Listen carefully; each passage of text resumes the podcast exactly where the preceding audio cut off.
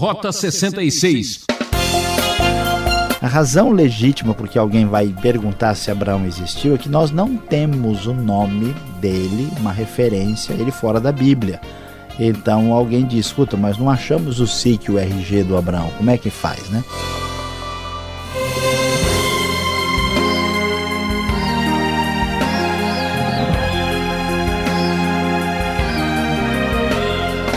Dispensando apresentações, você já me conhece. Eu sou Beltrão, trazendo mais um programa Rota 66.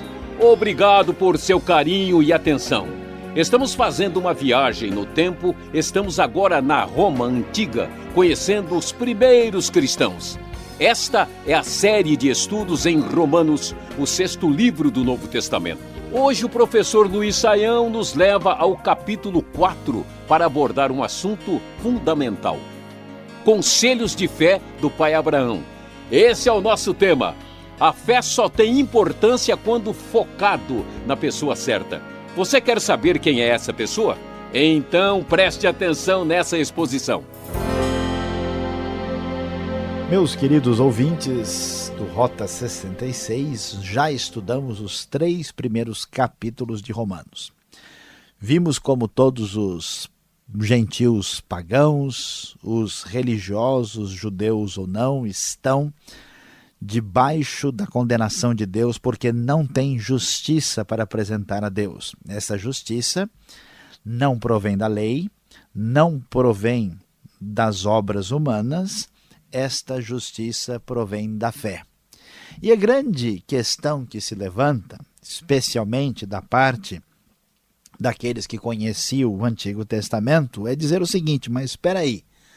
Antigamente nós éramos justificados pela lei. Antigamente nós tínhamos de que nos orgulhar ou poderíamos nos orgulhar da nossa condição espiritual. Então, Paulo vai argumentar e dizer o seguinte: olha, vocês não leram o Antigo Testamento direito, vocês não leram a Bíblia hebraica adequadamente. Porque o grande exemplo, o grande ponto de partida do próprio povo de Israel é o famoso patriarca Abraão. Abraão, todos os judeus religiosos diziam com muita satisfação e alegria: nós somos descendentes de Abraão. Portanto, Paulo vai dizer: então vamos dar uma olhada na vida de Abraão? Vamos ver como é que Abraão recebeu justiça na sua vida, onde estava a sua justificação? E lendo o texto da NVI, nós vamos ver a partir do primeiro versículo o que a Bíblia nos diz. Portanto, que diremos do nosso antepassado Abraão? Se de fato Abraão foi justificado pelas obras, ele tem do que se gloriar, mas não diante de Deus. Que diz a Escritura? Abraão creu em Deus e isso lhe foi creditado como justiça. Paulo cita Gênesis 15, versículo 6, dizendo: Olha lá o que a própria Bíblia hebraica diz diz que Abraão não recebeu nenhum tipo de justificação da parte de Deus pelas obras ou pelo seu mérito, mas sim porque ele creu em Deus. Isso foi o que lhe trouxe justiça, ou seja, o princípio da fé já estava operando na vida de Abraão.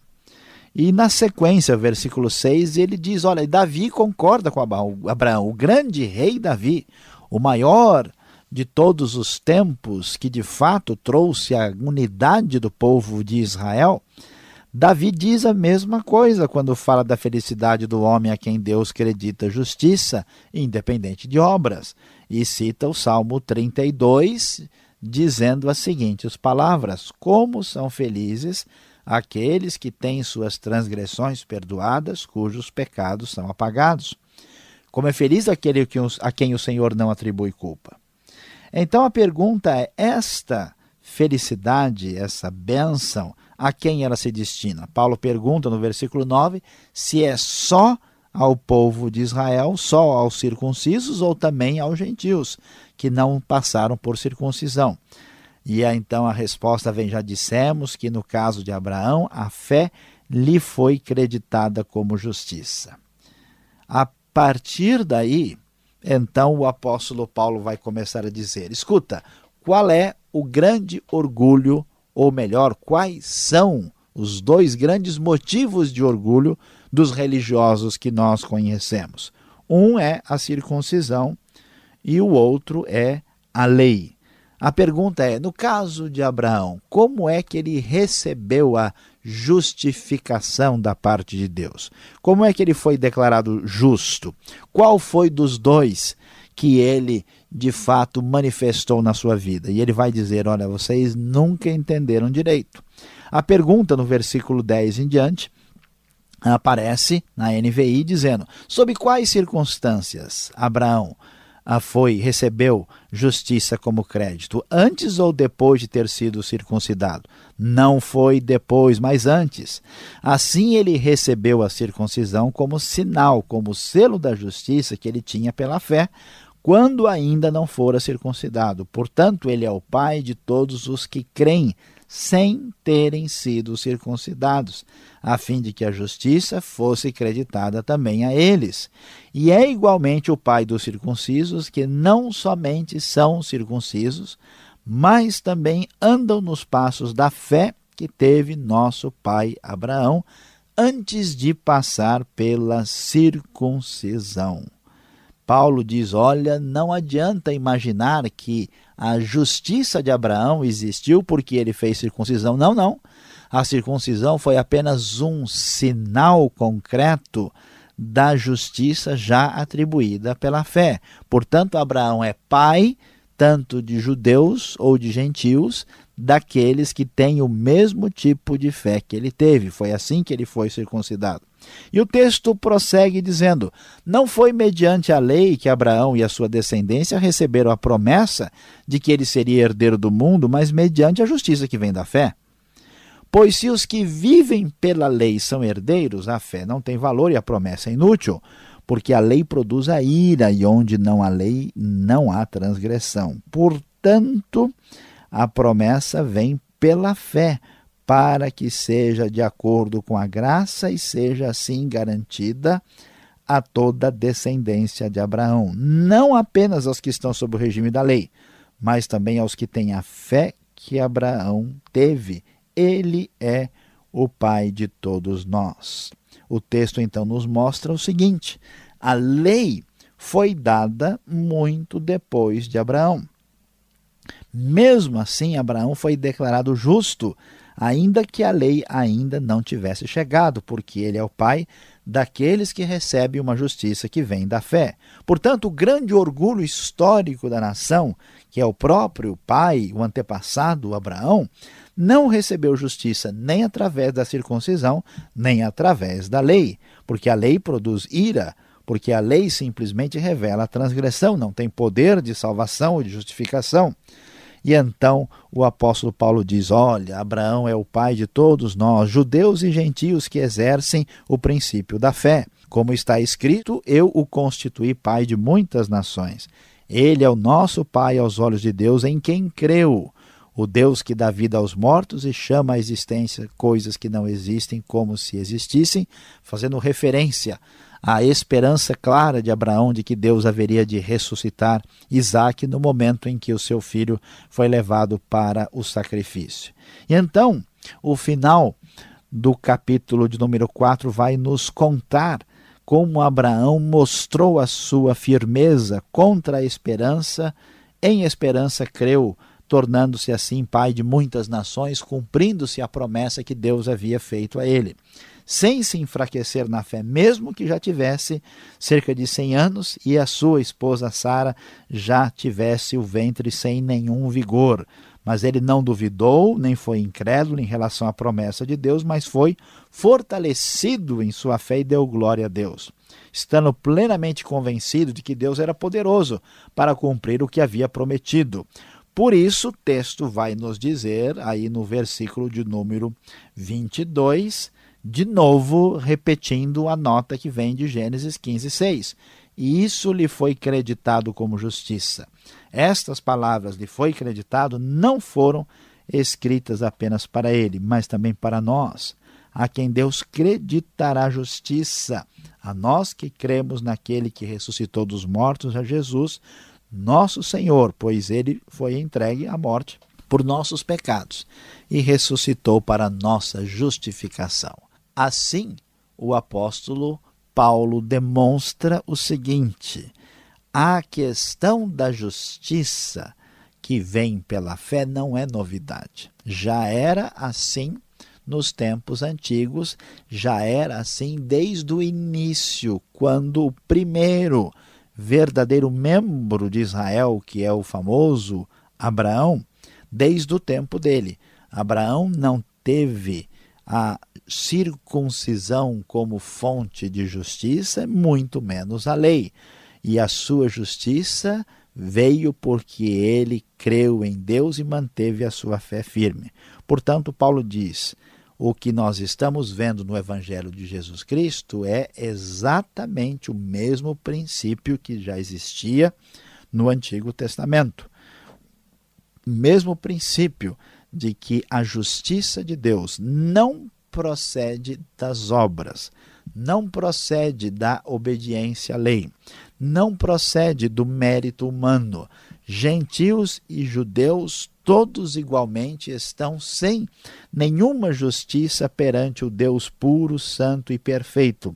Essa justiça veio através do próprio Deus que fez a sua promessa já desde o tempo de Abraão, e Abraão creu na promessa salvadora da parte de Deus, e isso lhe foi creditado como justiça, e ele passou a ser, como diz, como se diz em hebraico, um tzadik, um justo de verdade, através do seu princípio de fé. E o Novo Testamento em Cristo prossegue pela mesma ideia deixando claro que nem circuncisão, nem lei, nem qualquer outro princípio que possa atribuir glória ao ser humano pode ser usado como princípio de salvação. Essa mesma ideia se aplica a qualquer outro princípio religioso de qualquer outra a, identidade ou expressão religiosa. Ninguém será salvo por uma igreja, por uma instituição, por uma confissão, por uma tradição, por suas obras, por seus méritos, porque a salvação se dá pela fé em Jesus Cristo, a quem Deus ressuscitou dos mortos, porque ele foi morto e ressuscitado para a nossa justificação. Pelo sacrifício de Cristo, quando depositamos a fé em Cristo, nós somos declarados justos diante de Deus. Abraão foi salvo por esse princípio, nós só poderemos sê-lo da mesma maneira.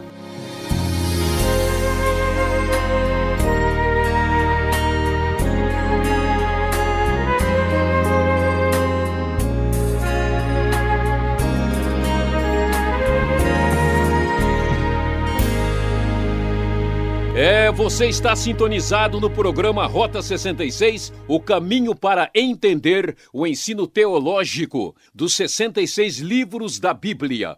Hoje a nossa aula fala sobre conselhos de fé do pai Abraão na série de Romanos capítulo 4. Participe enviando sua carta para a Caixa Postal 18.113, CEP 04626-970, São Paulo, capital. Ou pelo e-mail rota66 transmundial.com.br. Você já sabe, sua participação é muito importante. Rota 66 tem a produção e apresentação de Luiz Saião, redação de Alberto Veríssimo, na locução Beltrão, realização Transmundial. Aqui temos uns minutos para tirar as dúvidas. Quem pergunta quer saber?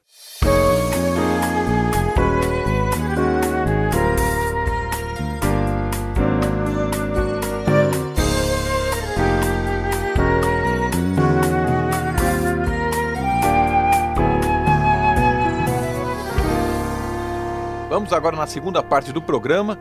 A aula do pastor Saião está interessante hoje em Romanos capítulo 4. Eu já começo o Saião trazendo essa pergunta aqui. Quer dizer que Abraão existiu mesmo? Né? E a pergunta é por que as pessoas duvidam tanto dos personagens do Antigo Testamento, se existiram, se eram de verdade ou não.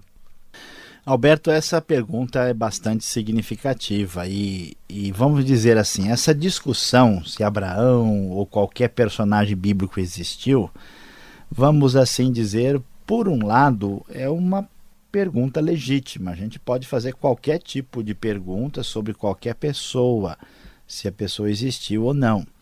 Mas por outro lado, a pergunta não faz sentido porque a gente percebe que existe um critério duplo, né? Existem muitas faltas por falta lacuna de documentação sobre personagens antigos da história grega, romana, e ninguém fica dizendo será que essas pessoas existiram ou não.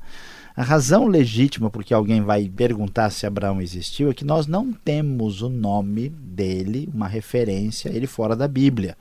Então alguém diz, escuta, mas não achamos o SIC, o RG do Abraão, como é que faz, né? Mas essa realidade é uma realidade que envolve toda a história, não só a história bíblica. No entanto, o que, que a gente vai descobrir? Não há motivo para questionar as escrituras. Eu achei interessante, não faz muito tempo, houve toda uma discussão aí sobre o, chamado Evangelho de Judas, né? E muita gente falava, não, mas será que Jesus existiu mesmo? Será que é assim?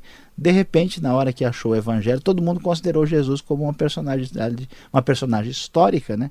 Porque Judas teria sido um suposto discípulo. Aí a historicidade de Jesus parece que foi aceita. Então existe um preconceito, às vezes, na literatura em geral, na mídia, especialmente nos grupos mais seculares, por uma postura de discriminação contra o cristianismo, apesar disso ser contra a lei. E aqui o que, que fica bem claro para nós? Que do ponto de vista de Jesus, do Novo Testamento, não há dúvida de que Abraão é uma realidade, de que ele é histórico e fica muito claro aqui no capítulo 4. Então a pergunta é, para que fica é: ou você crê no que ah, o Novo Testamento diz, ou você crê naquilo que outra pessoa que nunca nem viu nada, nem esteve lá, está dizendo. E é melhor ficar com o texto bíblico. Tá certo. Abraão, Davi, quem é que não gosta destes personagens, os salmos de Davi, ou mesmo as aventuras de Abraão? Agora, que pecados são estes aqui no verso 7 do capítulo 4 de Romanos que aparece? Que pecado terrível teriam cometido Abraão e Davi? Saião, Pois é, Alberto, o problema é que quando a gente lê sobre esses personagens bíblicos, algumas pessoas até falam que eles são os heróis da fé. Né? A, Bíblia vai mostrar para nós aquilo que ela está provando em toda parte, que todos pecaram, todos igualmente são corruptos perante Deus, inclusive Abraão e Davi. Lembra de Abraão lá tentando, a gente viu lá em Gênesis, né, tentando dar um jeito lá de tentar es esconder que Sara era sua irmã. Abraão era um pecador. Por isso que a sua justiça não foi baseada nas suas obras, mas sim na sua fé em Deus. E Davi da mesma forma, mesmo sendo o homem segundo o coração de Deus, ele foi alguém que foi responsabilizado claramente com justiça por um adultério, por colocar né, o marido da mulher com quem ele se envolveu na frente do exército para morrer. Então ele é responsável por assassinato e por adultério, mesmo sendo o famoso rei Davi. Portanto, a grande verdade é que na vida de Abraão e de Davi se concretiza a realidade que sem perdão da parte de Deus e sem fé nesse perdão ninguém vai receber justiça de Deus. Então, na verdade, o único herói da Bíblia é o próprio Deus os seres humanos são todos fracos e pecadores. Como diria um amigo meu, né? Se jogarmos todos estes para o mato, o mato ainda devolve, né? Exatamente, não quer. tá certo. Para terminar, justificação e salvação são pela fé. Por que isso?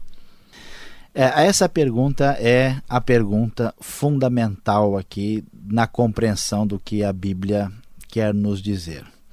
A, a primeira ideia importante é entender que o ser humano, sendo pecador, como ele é, e por natureza, a gente é pecador porque nasce pecador e porque pratica o pecado, Não é possível que a gente tenha condição de salvar a nós mesmos. Isso não, não, não, não é possível, não dá. É como se você quisesse que um, um criminoso fosse o seu próprio advogado. Ele não tem condições. Não existe condição de você, ah, sendo doente, querer dar uma de médico. Então a condição humana não permite isso. Quando a pessoa acredita que ele pode ser salvo pelas suas obras ou pelo seu mérito, ele já está negando a sua condição de doente terminal. O segundo problema tem a ver com uma espécie de princípio que é acessível a todas as pessoas. Por exemplo, muitas pessoas no Brasil acreditam que a salvação vem pela prática da caridade. Mas, feito um levantamento, a maior parte das pessoas que pensam assim são pessoas de classe social superior, porque só pode fazer caridade quem tem muitos recursos. A maioria das pessoas muito pobres, eles não pensam dessa forma, eles não têm tempo nem de se sustentar, quanto mais uh, dar benefícios aos pobres. Então é um pensamento elitista. Quando a gente pensa na salvação, se ela viesse do conhecimento, só os inteligentes e os intelectuais seriam privilegiados. Mesmo que a gente pensasse que a salvação viesse das obras comuns, as pessoas idosas, as crianças, pessoas que têm problemas, elas teriam dificuldades, porque eles não são capazes, não podem fazer boas obras. Por isso, o princípio geral é o princípio da fé. Qualquer pessoa pode entender e crer, até mesmo uma criança entende o princípio do evangelho que é mais universal.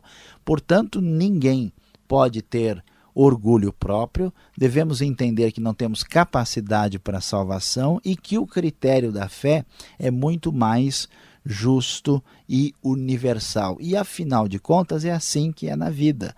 Uma pessoa só faz alguma coisa de fato quando ela acredita. Quando ela tem fé, é que ela prossegue na direção correta.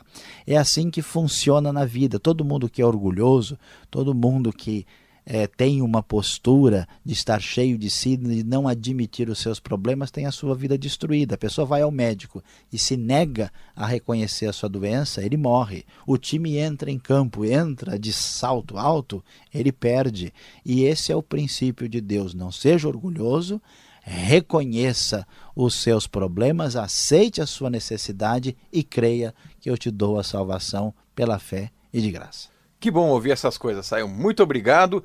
E você aí, agora está entendendo cada vez melhor, né? Fique ligado.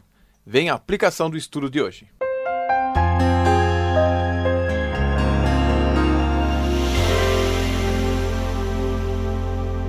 Hoje no Rota 66 estudamos o capítulo 4 do livro de Romanos, falando sobre os conselhos de fé do pai Abraão. Abraão, pela sua vida, nos aconselha que a justificação que recebeu a justiça de Deus na sua vida não veio da circuncisão, nem veio da lei, mas Abraão foi salvo pela fé. E qual é o grande princípio? Qual é a aplicação direta para a nossa vida desse texto que acabamos de ver aqui? A grande verdade é que precisamos assumir a realidade. Nós temos necessidade de ajuda. A maior dificuldade que enfrentamos nos dias de hoje é o fato de que as pessoas fogem da realidade de que precisam de ajuda. Muitas vezes, uma pessoa com um problema médico sério foge do tratamento. Outras pessoas com dificuldades com drogas, com alcoolismo, problemas familiares, tantas coisas fazem com que a pessoa tente fugir da vida. Por isso que a nossa sociedade é a sociedade do entretenimento. É a sociedade da droga, é a sociedade da alienação nós precisamos reacender a nossa esperança, a esperança em Deus, quando nós acreditamos. Assim como o jogador que acredita na jogada e se lança atrás da bola, precisamos desenvolver a nossa fé e crer em Deus, porque a salvação, a justificação, a bênção espiritual, a cura para o nosso problema existe e ela foi disponibilizada em Deus através de Cristo Jesus. Vamos lá, meu amigo, minha amiga, assuma a realidade, você precisa de Deus. Jesus quer abençoar a sua vida. O programa Rota 66 de hoje fica por aqui. Espero por você nesta mesma emissora e horário para estudarmos Romanos. Um forte abraço e até o próximo encontro. E não esqueça de visitar o site transmundial.com.br.